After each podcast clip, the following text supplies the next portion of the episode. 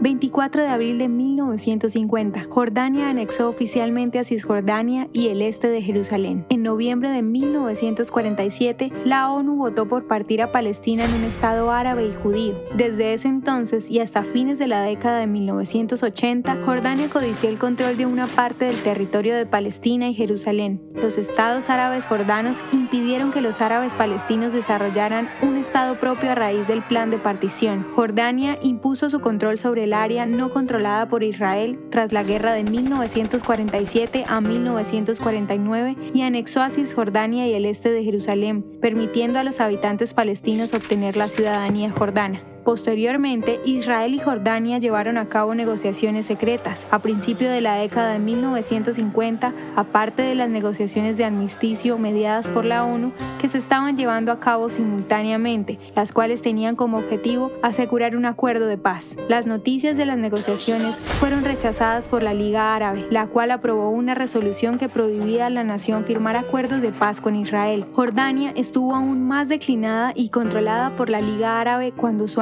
anexión de Cisjordania fue considerada ilegal. Esta anexión cambió la demografía de Jordania, triplicando la población. Cisjordania y el este de Jerusalén permanecieron bajo el control jordano hasta que Israel los adquirió en la Guerra de junio de 1967. ¿Te gustaría recibir estos audios en tu WhatsApp? Compartimos nuevos episodios todos los días. Suscríbete sin costo alguno ingresando a www.hoyenlahistoriadeisrael.com. Hacerlo es muy fácil. También puedes encontrarnos como arroba hoy en la historia de Israel en Instagram, Facebook, Spotify y otras plataformas digitales. Comparte este audio para que otros conozcan más acerca de Israel. Este proyecto es realizado por Philos Project. El contenido original de hoy en la historia de Israel fue provisto por el Centro para la Educación sobre Israel.